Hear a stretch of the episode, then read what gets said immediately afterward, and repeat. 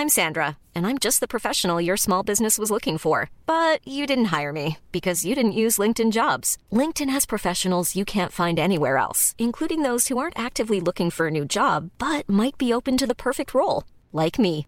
In a given month, over 70% of LinkedIn users don't visit other leading job sites. So if you're not looking on LinkedIn, you'll miss out on great candidates like Sandra. Start hiring professionals like a professional. Post your free job on linkedin.com/people today. Vox Polony.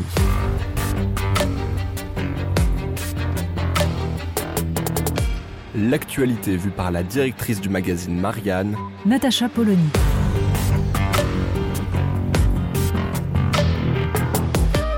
Vox Polony. Les commentaires euh, sur les médias français n'étaient pas très surprenants au lendemain des élections qui ont sans surprise donné la victoire de Fratelli d'Italia.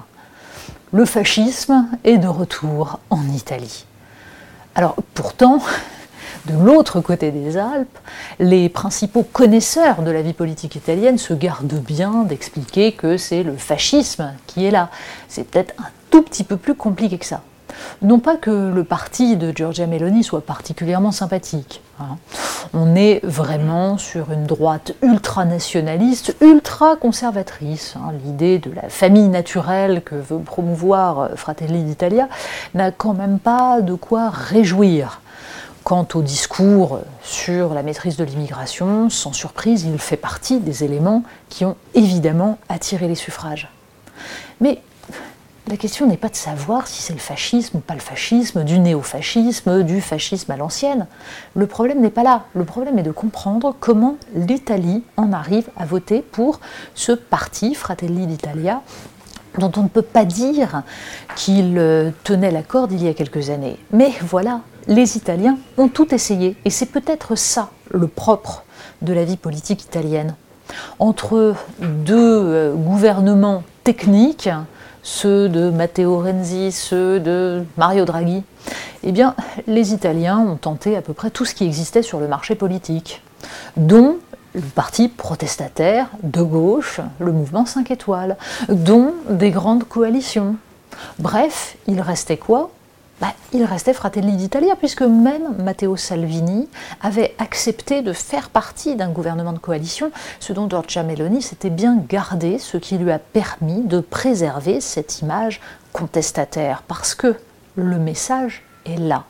La contestation est aujourd'hui la seule chose qui puisse porter un parti politique en Italie, mais aussi dans le reste de le- de l'Europe. Alors contestation de quoi exactement? Parce que c'est quand même assez croquignolesque de voir nos fameux commentateurs français nous expliquer que c'est horrible, que c'est le fascisme, mais que quand même on est très très rassuré parce que sur l'Ukraine, elle pense bien, Giorgia Meloni. Et ça, tout de même, c'est très important. Bref, aucune réflexion sur une éventuelle cohérence. Aucune réflexion sur l'idée que Giorgia Meloni incarne donc une version nationaliste conservatrice, mais aussi assez lucide sur le plan économique et donc qui sait très bien qu'elle aura besoin des subsides de l'Europe et qu'il s'agirait donc de ne surtout pas se cramer avec la Commission européenne, ni même avec tout ce que l'Europe compte de positions atlantistes. Bref, on évite d'ouvrir tous les fronts en même temps. Alors, la contestation, pour autant, bah, c'est celle d'une situation que les Italiens voient se dégrader depuis des années. À la fois une désindustrialisation massive, même si, évidemment, l'Italie avait préservé son industrie là où la France était déjà rincée depuis longtemps. C'est aussi une contestation, justement, de l'absence totale de politique migratoire en Europe et dans le pays. Une absence totale de souveraineté, en fait. Et c'est cela que les citoyens italiens cherchent désespérément, avec à chaque fois des échecs massifs.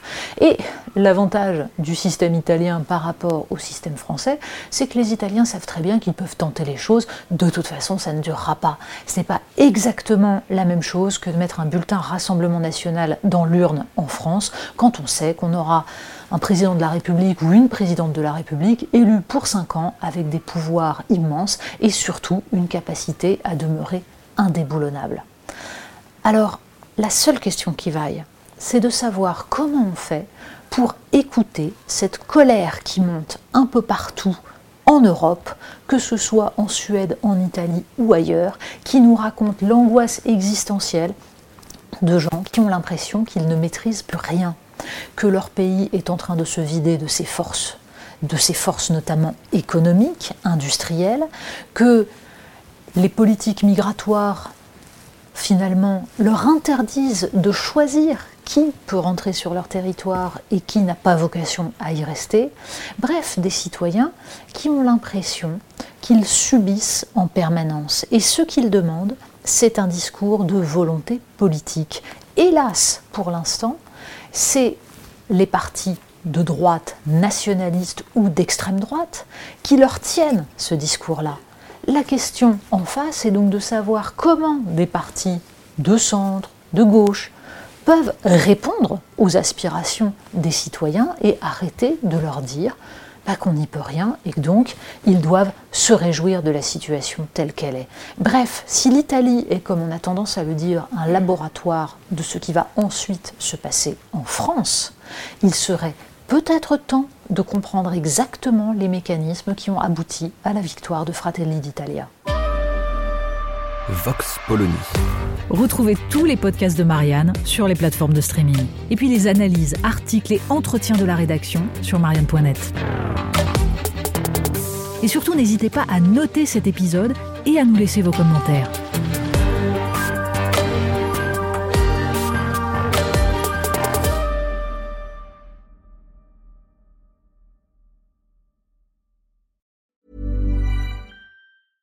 Even when we're on a budget, we still deserve nice things. Quince is a place to scoop up stunning high-end goods for 50 to 80% less than similar brands. They have buttery soft cashmere sweaters starting at $50, luxurious Italian leather bags, and so much more. Plus, Quince only works with factories that use safe, ethical, and responsible manufacturing. Get the high-end goods you'll love without the high price tag with Quince. Go to quince.com/style for free shipping and 365-day returns.